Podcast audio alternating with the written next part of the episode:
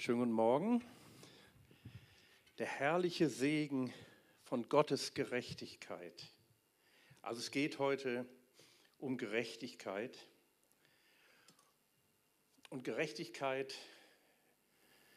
ist ein großes Thema, auch in unserer Gesellschaft.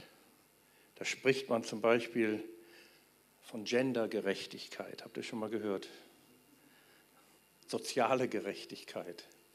Da gibt es eine Partei, die hat mit dem Thema Gerechtigkeit Wahlkampf gemacht. Da gibt es die Bibel in gerechter Sprache, von deren Lektüre ich persönlich dringend abrate, aber es gibt sie. Aber da, da könnte man jetzt noch mehr sagen, aber all das ist nicht die Gerechtigkeit, von der die Bibel spricht. Ich möchte heute über die Gerechtigkeit sprechen, von der die Bibel spricht, wie es da heißt, auch auf dieser Folie, der herrliche Segen von Gottes Gerechtigkeit.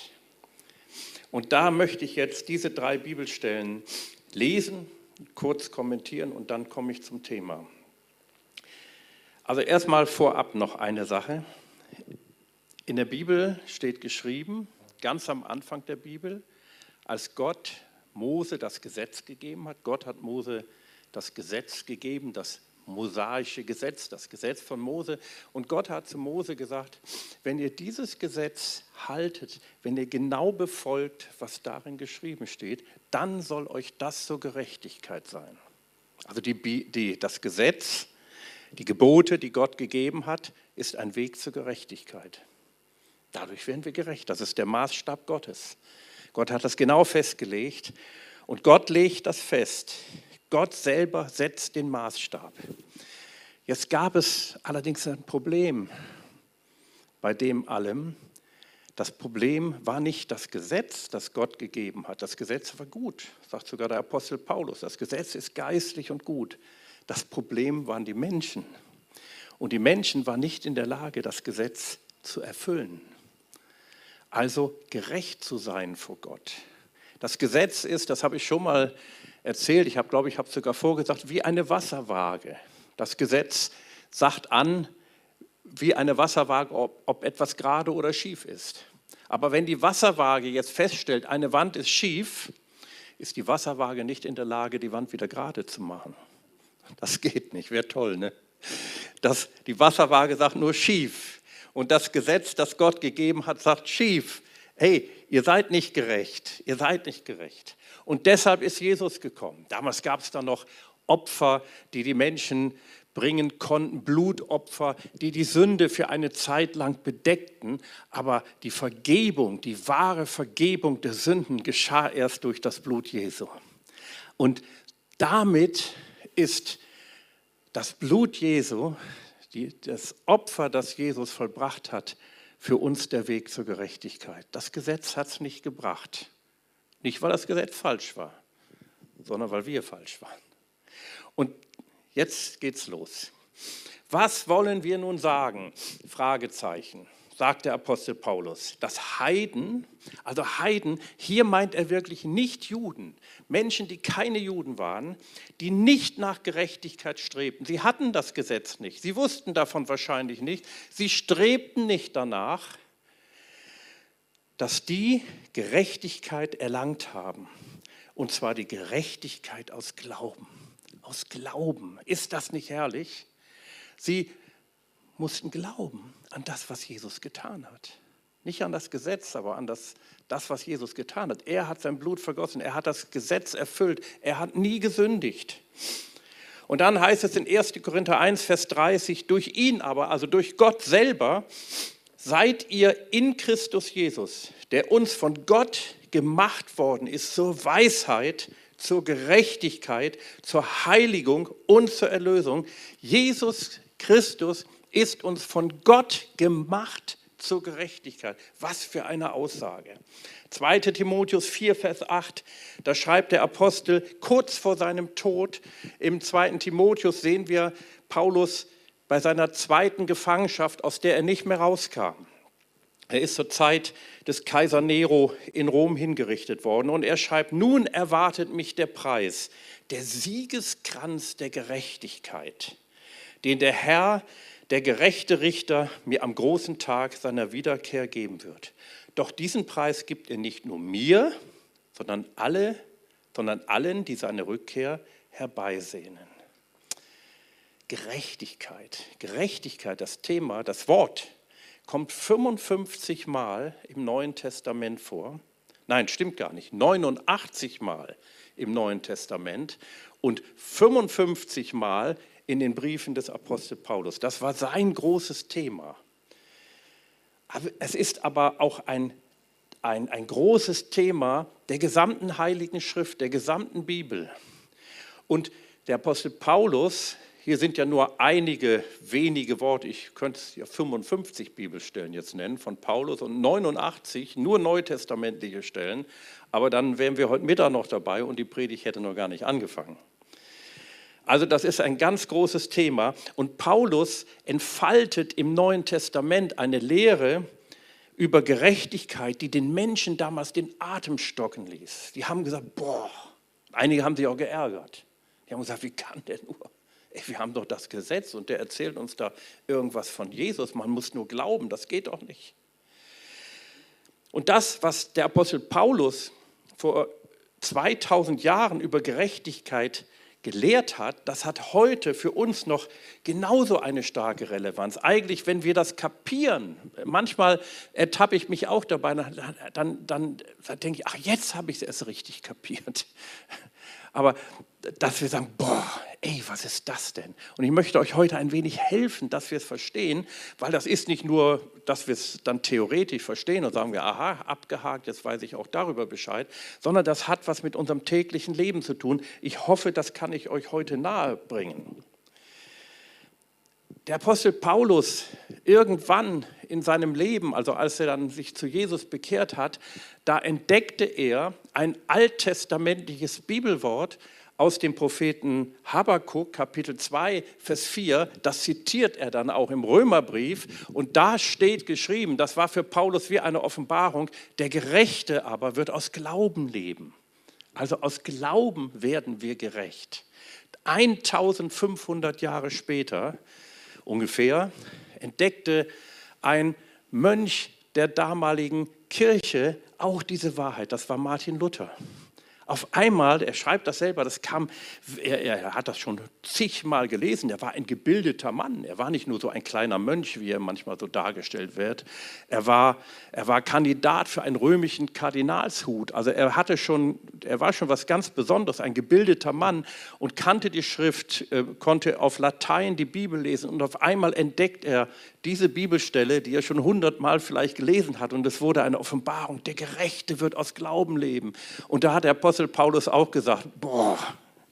Und das war dann die Grundlage für die Reformation. Ey, ist das nicht stark? Ich habe nicht an. Warte mal, ich muss meine Fernbedienung anmachen. Und jetzt geht's los. Also, Punkt Nummer eins heißt, ich habe drei Punkte, das hat alles mit Gerechtigkeit zu tun. Der erste ist der längste, die nächsten gehen etwas schneller. Der erste Punkt heißt wissen, wer wir sind. Wissen, wer wir sind. Gerechtigkeit hat etwas mit Identität zu tun. Gerechtigkeit ist nicht nur ein Status, ist es natürlich auch. Es hat etwas mit Identität zu tun. Vorhin haben wir Lobpreis, waren wir im Lobpreis. Habt ihr alle mitgemacht? So, ich habe mich zwar jetzt nicht umgeguckt, nur mal so seitlich. Äh, und da ist mir was aufgefallen als wir im Lobpreis waren, sind wir quasi zu Gott hingegangen.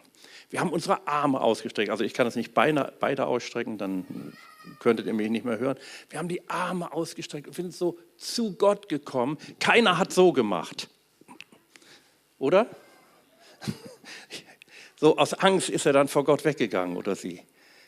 Wir treten in die Gegenwart ein und wir sagen immer, und René hat das auch gesagt, Lobpreis heißt Gott sagen, wer er ist, Gott sagen, wie schön er ist, wie gut er ist. Das haben wir Gott gesagt, weil wir ihn toll finden. Also wir, wir kommen zu ihm, wir gehen zu ihm hin. Wir, wir wollen in seiner Gegenwart, in seiner Nähe sein. Und wisst ihr, das können wir nur deshalb, hast keine Angst haben, Biene, ich fall nicht runter. Biene guckt immer so. ja, muss ich aufpassen.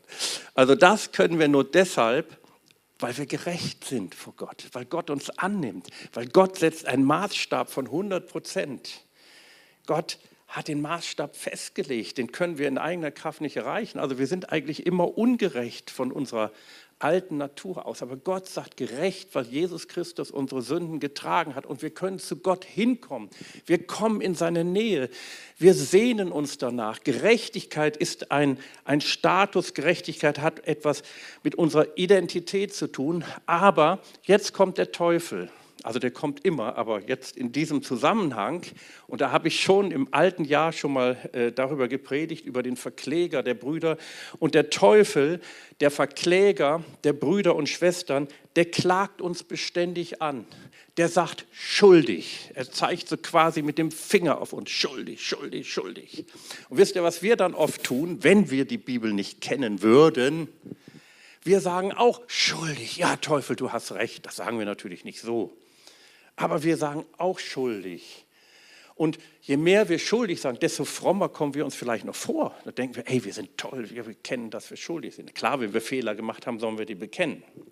Aber wir, wir wiederholen seine Anklage gegen uns und wir sagen schuldig. Und dann geht es noch weiter. Dann sagen wir zu den Brüdern und Schwestern in der Gemeinde schuldig. Und so bauen wir ein System von Schuld untereinander und gegeneinander auf und merken gar nicht, dass der Teufel anfängt, uns zu lenken. Wenn ich negativ rede über jemanden, fängt der Teufel an, mich zu lenken. Aber Jesus hat deine und meine Schuld getragen. Amen. Er hat diese Schuld getragen. Wir sind gerecht. Wir sind jetzt, und ich zitiere nochmal meinen Freund, den Gemeindeleiter aus Glückstadt, heilfroh und schuldlos glücklich. Der Teufel kann uns nicht mehr lenken. Satan und seine Dämonen kannten Jesus. Wenn Jesus irgendwo hinkam, wo ein Brückenkopf dämonischer Macht war, lesen wir in den, in den Evangelien ganz oft, dann gerieten die Dämonen in Angst und Schrecken, lesen wir. Sie wussten, wer Jesus war. Sie wussten, was Jesus war. Und das Gute war, Jesus wusste auch, wer er war. Und dementsprechend konnte er auftreten. Jesus konnte auftreten gegen die finsteren Mächte. Und die Dämonen wussten, dass Jesus selber wusste, wer er war. Die wussten, den können wir nicht hinters Licht führen. Der weiß, wer er ist. Und Satan und seine Dämonen, die wissen auch, wer wir sind. Aber oftmals, ich hoffe, ich trete niemand zu nahe, aber ich sage es jetzt allgemein, oftmals Oftmals wissen wir gar nicht, wer wir sind. Und wir, wir kommen in eine Haltung von Schuld, von Unwürdigkeit. Und dann können wir nicht auftreten gegen die finsteren Mächte. Jesus wusste, wer er war. Jesus sagte, ich bin vom Vater ausgegangen. Ich komme vom Himmel, hat er gesagt, als sie ihn anklagten. Und wir dürfen auch sagen, wir wissen, wir sind aus Gott geboren. Und wer immer aus Gott geboren ist, heißt es im 1. Johannes 5, Vers 4 und 5, der überwindet die Welt. Amen. Okay, schauen wir mal. 2. Korinther 5, Vers 21, da schreibt der Apostel Paulus ihn, also Jesus, der aus eigener Erfahrung keine Sünde kannte. Also er hat nie gesündigt. Jesus war völlig ohne Sünde. Er war versucht, wie wir, heißt es im Hebräerbrief, aber er hat nie der Sünde nachgegeben. Also er wusste von keiner Sünde.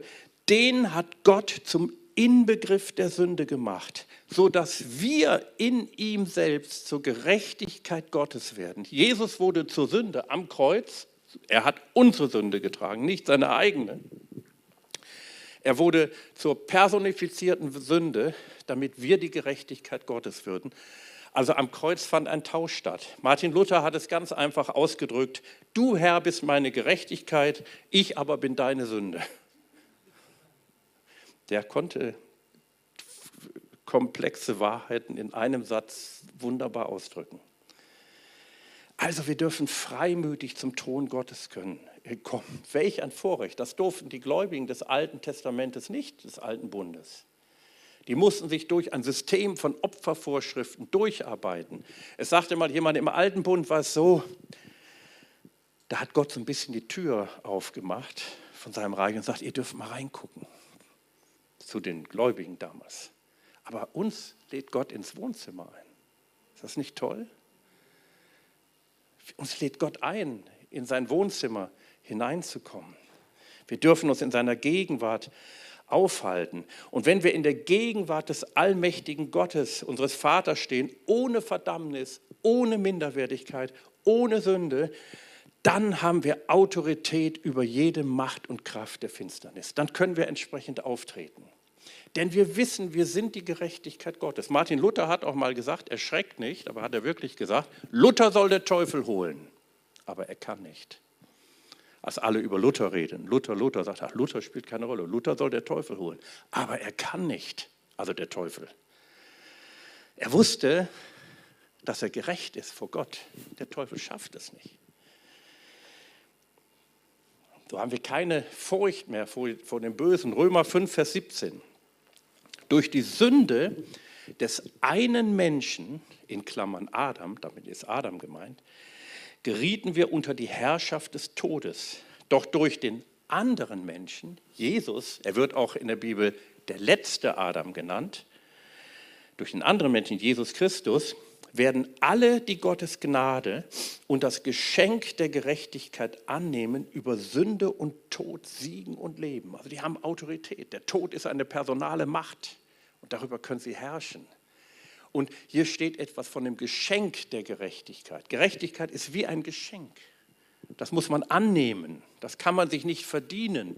Wenn ich dir etwas schenke, dann musst du es annehmen oder nicht dann kannst du nicht sagen, ja, ich will aber dafür arbeiten. Ich, möchte dafür was tun. Dann würdest du mich beleidigen. Dann würde ich sagen, ja, dann ist es kein Geschenk mehr.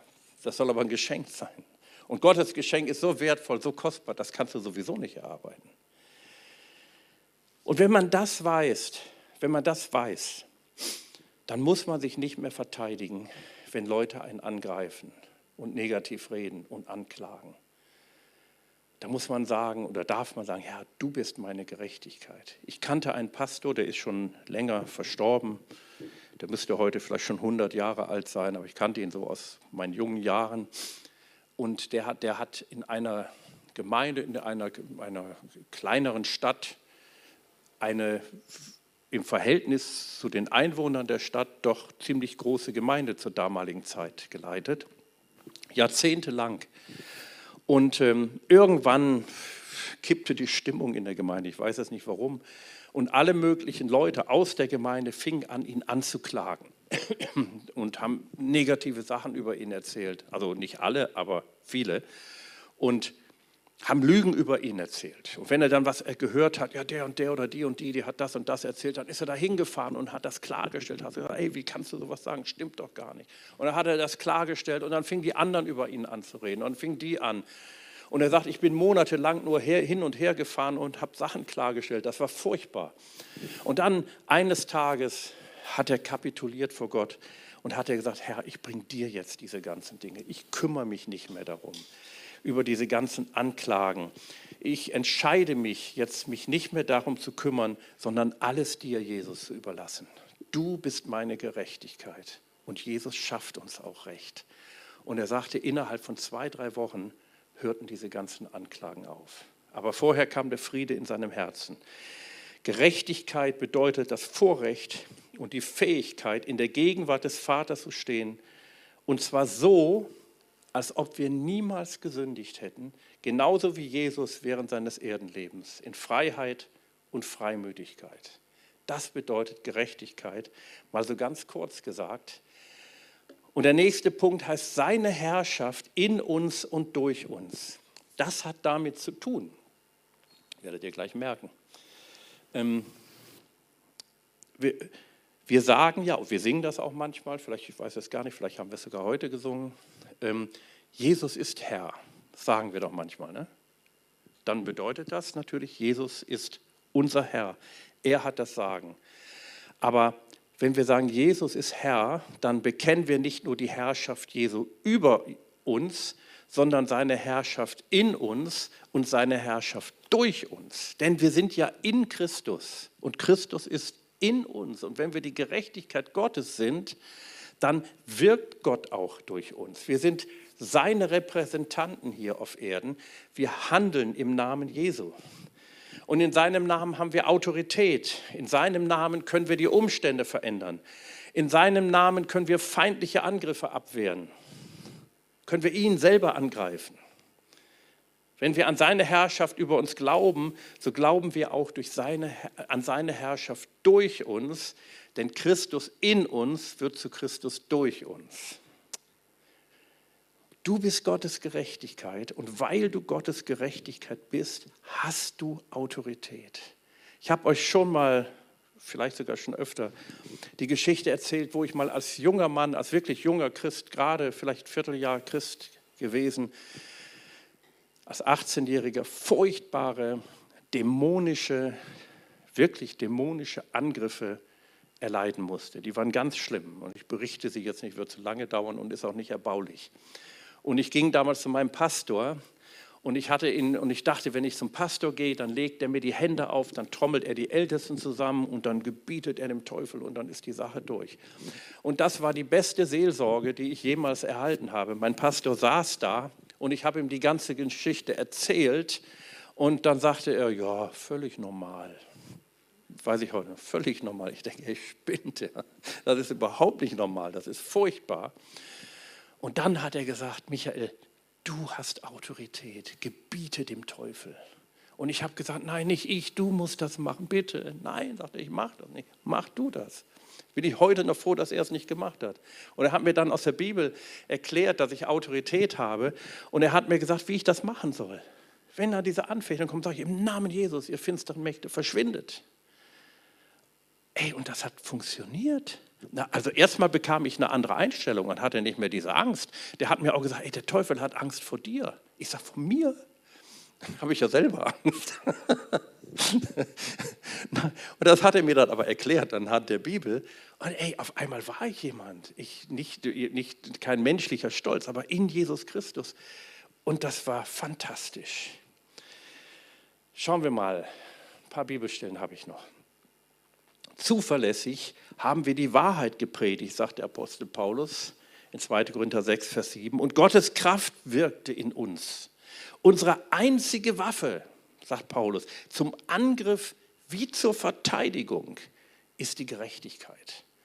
Im Grundtext heißt es, durch die Waffen der Gerechtigkeit in der rechten und linken. Also Gerechtigkeit ist nicht nur ein Zustand, ist etwas, was wir haben, ist eine Identität, die wir haben, ist ein Status, mit dem wir kämpfen. Die Waffen der Gerechtigkeit, unserer Gerechtigkeit, die Jesus für uns erworben hat.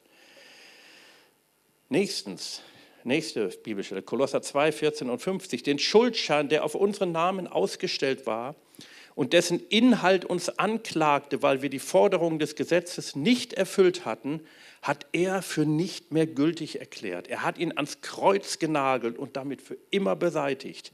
Und die gottfeindlichen Mächte und Gewalten hat er entwaffnet und ihre Ohnmacht vor aller Welt zur Schau gestellt. Durch Christus hat er einen triumphalen Sieg über sie errungen.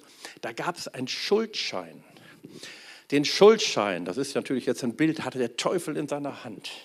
Und damit konnte der Teufel legal Autorität über uns ausüben. Er hat gesagt, guck mal hier, du hast gesündigt. Hier steht's. Das Gesetz sagt so und so, du hast das und das gemacht. Schuldig. Du bist dem Tod geweiht, also dem geistlichen Tod. Durch die Sünde kam der Tod, der geistliche Tod, die Trennung von Gott. Und damit kommst du unter die Autorität des Teufels. Das sagt dieser Schuldschein aus. Er gab ihm ein legales Recht. Aber jetzt ist was passiert. Jesus hat den Schuldschein genommen und ans Kreuz genagelt. Unsere Schuld ist gekreuzigt, die ist nicht mehr da. Jetzt hat der Teufel kein legales Recht mehr, nur noch ein illegales. Und das wendet er an, die Lüge. Er sagt, schuldig, sagt er immer noch, aber jetzt ist es eine Lüge. Vorher war es die Wahrheit. Der Teufel sagt auch manchmal die Wahrheit. Jetzt ist es eine Lüge. Jetzt kannst du sagen, nein, der Schuldschein ist zerrissen. Jetzt habe ich Autorität über die gottfeindlichen Mächte. Die sind entwaffnet. Die sind ein für alle Mal besiegt. Amen. das ist so wichtig. Weißt du, ich stelle mir das so vor. Ich habe so eine Schau, habe ich, hab ich schon lange.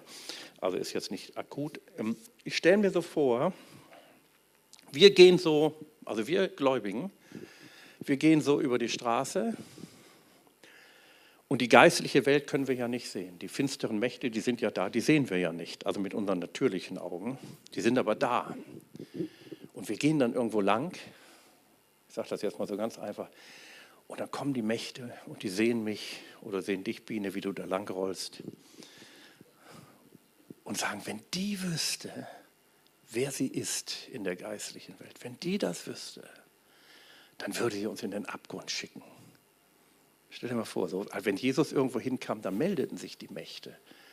Dann, dann, dann wurden sie laut, dann kriegten sie Angst. Habe ich gestern erst noch gelesen in der Bibel. Dann sagten sie, oh, ich weiß, wir wissen, wer, wer ihr seid. Da war auch einmal in, ähm, in der Apostelgeschichte in Ephesus, da waren Söhne eines hohen Priesters von Skephas, die wollten auch Dämonen austreiben. Da sagten sie im Namen äh, von Jesus, von dem Jesus den Paulus predigt, sagen wir, ihr müsst gehen.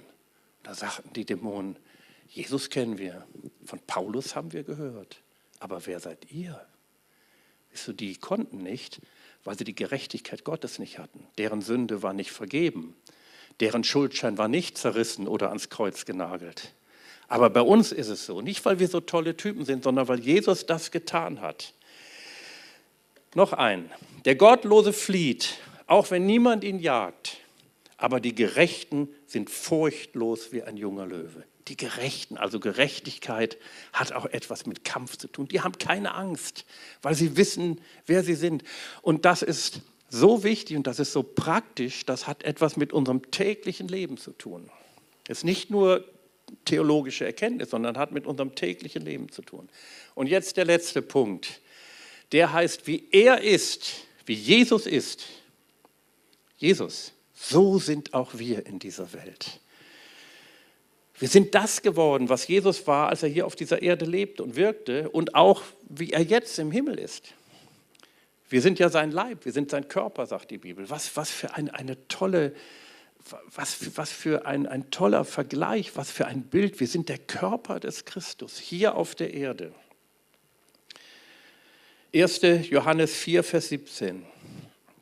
Und wenn wir in Gott leben, dann kommt seine Liebe in uns zum Ziel. Und wir können dem Tag des Gerichts mit Zuversicht entgegensehen. Es gibt einen Tag des Gerichts. Warum ist das weg hier? Irgendwas tut sich da. Egal, ich erzähle es euch jetzt. Wenn es wieder da ist, ist gut. Keine Ahnung. Okay, ich muss nochmal von vorne anfangen. Die letzte Bibelstelle.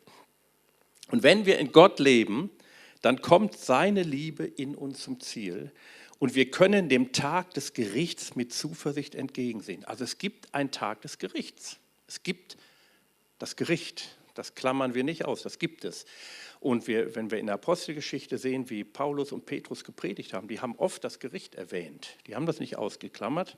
Aber jetzt steht hier, wir können dem Tag des Gerichts mit Zuversicht entgegensehen. Denn wir leben in dieser Welt, in derselben Gemeinschaft mit Gott wie Christus. Und unsere Liebe kennt keine Angst. Wörtlich, denn wie er ist, so sind auch wir in dieser Welt. Er, Jesus, ist eine neue Schöpfung. Wir sind es auch. Eine neue Schöpfung. Er ist die Gerechtigkeit Gottes. Wir sind es auch. Er hat Autorität über alle Macht des Feindes. Wir haben sie auch. Er hat sie uns sogar gegeben. Genau wie er Gemeinschaft mit dem Vater hat, dürfen wir sie auch haben. Und das Ergebnis steht im Epheserbrief Kapitel 1, Vers 3. Da steht Folgendes. Gepriesen sei der Gott und Vater unseres Herrn Jesus Christus, der uns gesegnet hat mit jedem geistlichen Segen in den himmlischen Regionen in Christus. Weil wir gerecht sind, kommt der Segen. In der Bibel im Gesetz steht, wenn ihr alles tut, was in diesem Buch des Gesetzes geschrieben steht, dann wird folgender Segen über euch kommen. Und dann kommt der ganze Segen, dann wird der Segen erwähnt. Wir haben ja nicht alles getan, was im Gesetz geschrieben steht. Aber der Segen kommt durch Jesus, durch ihn. Hier steht es, gepriesen sei der Gott und Vater unseres Herrn Jesus Christus, der Jesus Christus uns gesegnet hat mit jedem geistlichen Segen in den himmlischen Regionen in Christus. Mit jedem Segen. Und dafür möchte ich jetzt beten. Dave hat schon gebetet für Kranke wo du Segen brauchst, wo du heute in diesem Augenblick Segen brauchst oder auch für Zeit, die vor dir liegt, wo du sagst, wir brauchen Segen und wir brauchen Segen, da sagt Gottes Wort, weil du gerecht bist, weil ich für dich gestorben bin, ist der Segen für dich verfügbar. Und ich möchte ihn jetzt gerne freisetzen. Dann bitte ich euch aufzustehen und ich bete auch für die zu Hause, ich bete für alle, auch für die, die Jesus nicht kennen, die diese Sicherheit noch nicht haben, dass du die Sicherheit bekommst, dass du weißt, ich gehöre zu Jesus, ich bin gerecht, Jesus hat meine Sünden getragen.